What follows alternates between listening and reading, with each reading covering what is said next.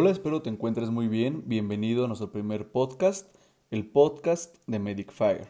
Me presento, mi nombre es Rodolfo Hernández y seré tu anfitrión durante estas sesiones en las cuales estaremos tocando y abordando temas relativos a la protección civil, así como la seguridad e higiene laboral. Está pensado este canal en que las personas que se dedican a la atención de emergencias, así como las personas que se dediquen a la seguridad e higiene industrial, podamos tener un, canal de comunicación por el medio del cual estaremos tocando temas que sean completamente de tu interés. Este canal lo vas a hacer tú y es completamente para ti. También quiero comentarte que estoy sumamente emocionado ya que es un proyecto completamente nuevo y estamos esperando que efectivamente te sea completamente de utilidad. Estaremos subiendo estos audios una vez por semana, esperando que nos sigas y que te podamos contribuir en tu crecimiento personal así como la información que requieres para poder desarrollar tus actividades de manera más segura y efectiva. Y bueno, una vez tocados estos temas, quiero comenzar diciendo que el primer tema que tocaremos para abrir con broche de oro es hablar un poco sobre el sistema de comando de incidentes.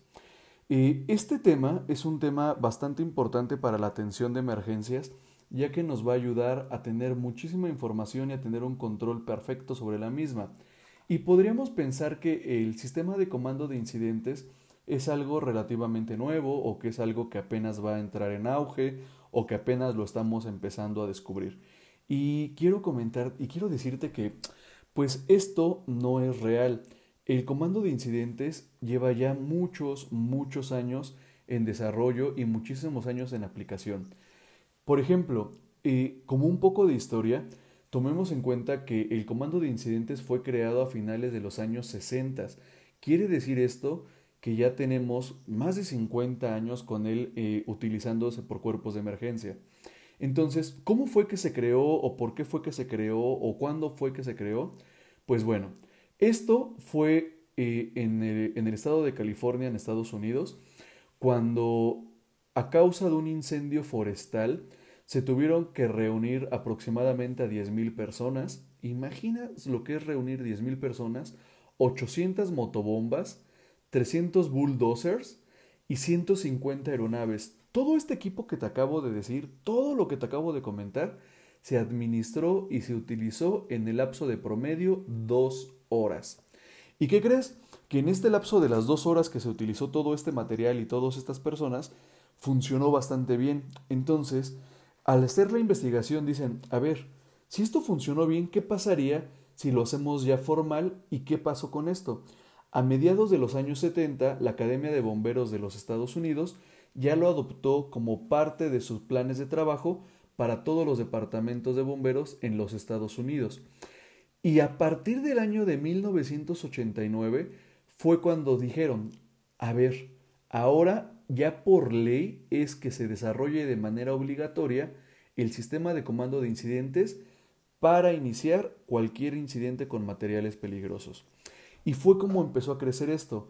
Después se descubrió que este mismo desarrollo se puede utilizar para emergencias para la policía, para los paramédicos, etc. Entonces se fue desarrollando y se ha ido puliendo con varias funciones, se le ha ido poniendo más personal, se les ha ido poniendo algunas prácticas que ayudan a que funcione mejor. Y vas a preguntarme, Rodolfo, pero a todo esto, ¿qué es el sistema de comando de incidentes? ¿Cuál es la, cuál es la finalidad real?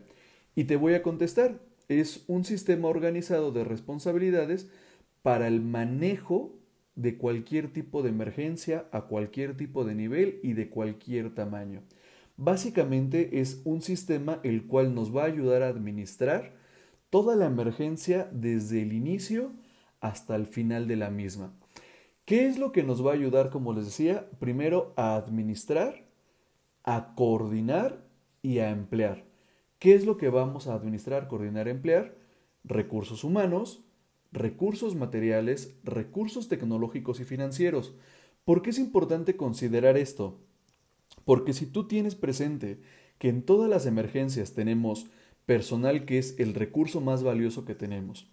Posteriormente a eso tenemos equipo, que puede ser mucho o puede ser poco de acuerdo a la cantidad que tengamos dentro de cada una de nuestras dependencias. De igual forma, tecnología. ¿Cuál es la tecnología con la que yo cuento? Y además, los recursos económicos con los que vamos a desarrollar esta emergencia. Buscando ante todo que, que tengamos una respuesta eficaz, eficiente y segura. Cuando hablamos de algo eficiente, eficaz y seguro, ¿de qué es de lo que hablamos? Primero, que podamos hacer las cosas de la mejor manera posible en el menor tiempo posible. Recuerda que para las emergencias no tenemos segundas oportunidades. Un error puede costar vidas, tanto de nuestro equipo como de las personas que están esperando que nosotros podamos apoyarles. Segundo, que sea eficiente en el uso de los recursos. Probablemente en donde yo laboro no cuente con toda la tecnología o todos los aditamentos que yo desearía tener. Pero no pasa nada, que el poco o mucho material con el que contemos se pueda utilizar de manera eficiente, no desperdiciar estos recursos. Y por último, seguro, porque recuerda, antes de cualquier otra circunstancia, está la vida, tanto del personal que está atendiendo las emergencias como del personal que requiere de nuestra ayuda. Entonces, tomando en cuenta estos pequeños puntos que te acabo de platicar, tendríamos que pensar, cuando yo atiendo una emergencia, ¿realmente buscamos hacerlo de la manera más efectiva o solo estamos buscando que se actúe logrando sacar la emergencia que tenemos enfrente? Piénsalo, te lo voy a dejar como esto, de tarea. Piensa, la actividad que yo estoy desarrollando al día de hoy durante el desarrollo de una emergencia, ¿es la mejor o solamente estoy cumpliendo con la función? Con esto vamos a dejar por terminado este primer podcast y estaremos en contacto constantemente. Van a ser cápsulas bastante pequeñas buscando que sean lo más digerible para cada uno de nosotros y que además no esté interfiriendo con tus actividades diarias. Te agradezco que me hayas escuchado y estamos en contacto. De verdad es todo un placer poder estar contigo.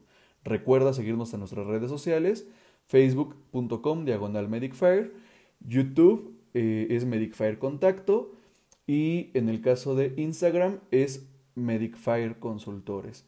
Cuídate y estamos en contacto. Hasta la próxima.